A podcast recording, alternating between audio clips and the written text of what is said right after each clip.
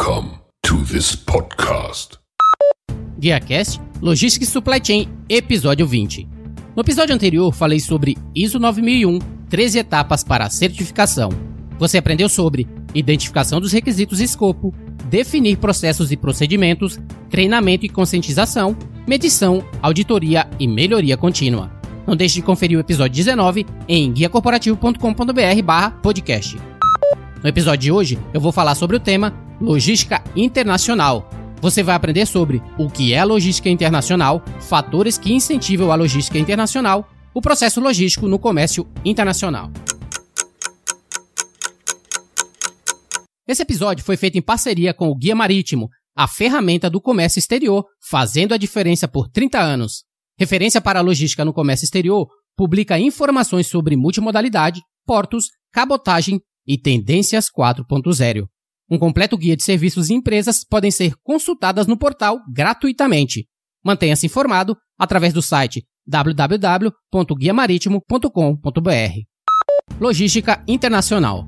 A logística internacional ocorre quando as cadeias cruzam as fronteiras internacionais do país. Está relacionado ao fluxo de materiais de um país para outro. É sobre o movimento de materiais para exportação ou importação, um fator-chave para satisfazer a demanda dos mercados internacionais. A colaboração entre empresas envolvidas na mesma cadeia de suprimentos também ajuda a otimizar recursos, minimizar a necessidade de estoque e reduzir o tempo de fornecimento por meio do uso de operações de comércio cruzado, por exemplo, aplicando sistemas de otimização logística como manufatura enxuta.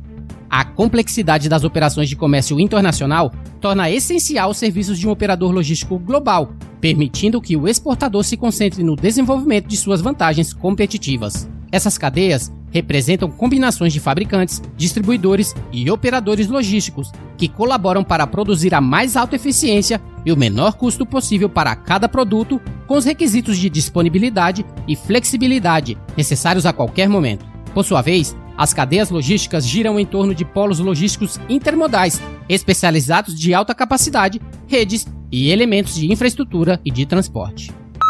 Fatores que incentivam a logística internacional. Existem vários fatores que incentivam as compras internacionais na logística internacional. Eles incluem o seguinte: Primeiro, a indisponibilidade de certas matérias-primas locais podem levar a uma organização a buscar o fornecimento deles no exterior.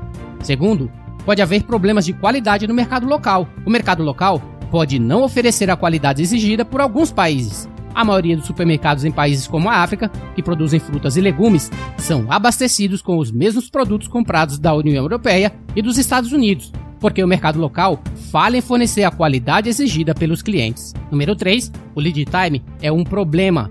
Algumas organizações podem demorar muito para fornecer os materiais exigidos pelo mercado de compras. Assim, a organização pode obter os produtos necessários no exterior mais rápido do que em fontes locais. Número 4, os esforços de integração regional podem fazer com que produtos estrangeiros de outra região sejam mais baratos, obrigando as empresas locais a comprar dessa região em vez de localmente. Por exemplo, há esforços dentro da região da EAC, East African Community, para remover do comércio impostos intrarregionais.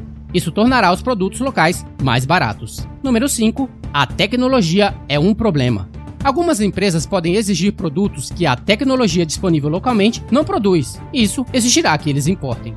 Número 6. A fabricação de certos produtos, como o carro, exige adquirir diferentes materiais de vários países e continentes. Para fazer uma camisa, pode exigir botões, linhas, zíperes, etc., que não podem ser obtidos no mercado local. O processo logístico no comércio internacional. O agendamento para a cadeia logística deve começar a partir do momento em que uma empresa desenvolve planos para importar ou exportar um produto. Isso ocorre porque afeta tudo, desde o design de contêineres ou pacotes até os termos de entrega que serão acordados no contrato de venda, entre muitos outros aspectos. Além dos custos inerentes a todas as operações logísticas, os principais elementos que devem ser considerados incluem natureza e características dos produtos, a unidade da carga, o modo de transporte, o processo de transporte, legislação e padrões, logística no contrato de venda internacional. Conclusão desse tema: em um ambiente globalizado, não são apenas os produtos que competem, as cadeias logísticas também competem. Por isso, é essencial contar com um serviço de operador logístico global, permitindo que o exportador se concentre no seu core business. Independente de quais fatores incentivam as compras internacionais, é necessário desenvolver os planos necessários para importar ou exportar o seu produto. O Guia Marítimo, tradicional organizador de conferências e feiras, anuncia a próxima Logitech Connect. Acesse guiamaritimo.com.br e saiba mais. Muito bem, isso é tudo para o GuiaCast de hoje. Amanhã tem mais, onde continuaremos com o tema Logística Internacional. Falaremos sobre natureza e característica dos produtos, a unidade da carga, o modo de transporte, o processo de transporte na logística internacional. E caso queira entrar em contato diretamente comigo, ligue para o telefone 98705-4454 DDD 11 São Paulo. Fique à vontade para ligar ou enviar uma mensagem. E caso necessite de mais detalhes, basta ir até o site guiacorporativo.com.br podcast, que vou deixar disponível grátis para download a transcrição desse episódio, com mais e mais sugestões para que te ajude a se tornar um profissional em logística e supply chain. E não se esqueça, se você precisa de um guia, considere se inscrever no Guia Cash. Até a próxima, seja o seu melhor, invista no sucesso de outros e faça a sua viagem contar. Fui!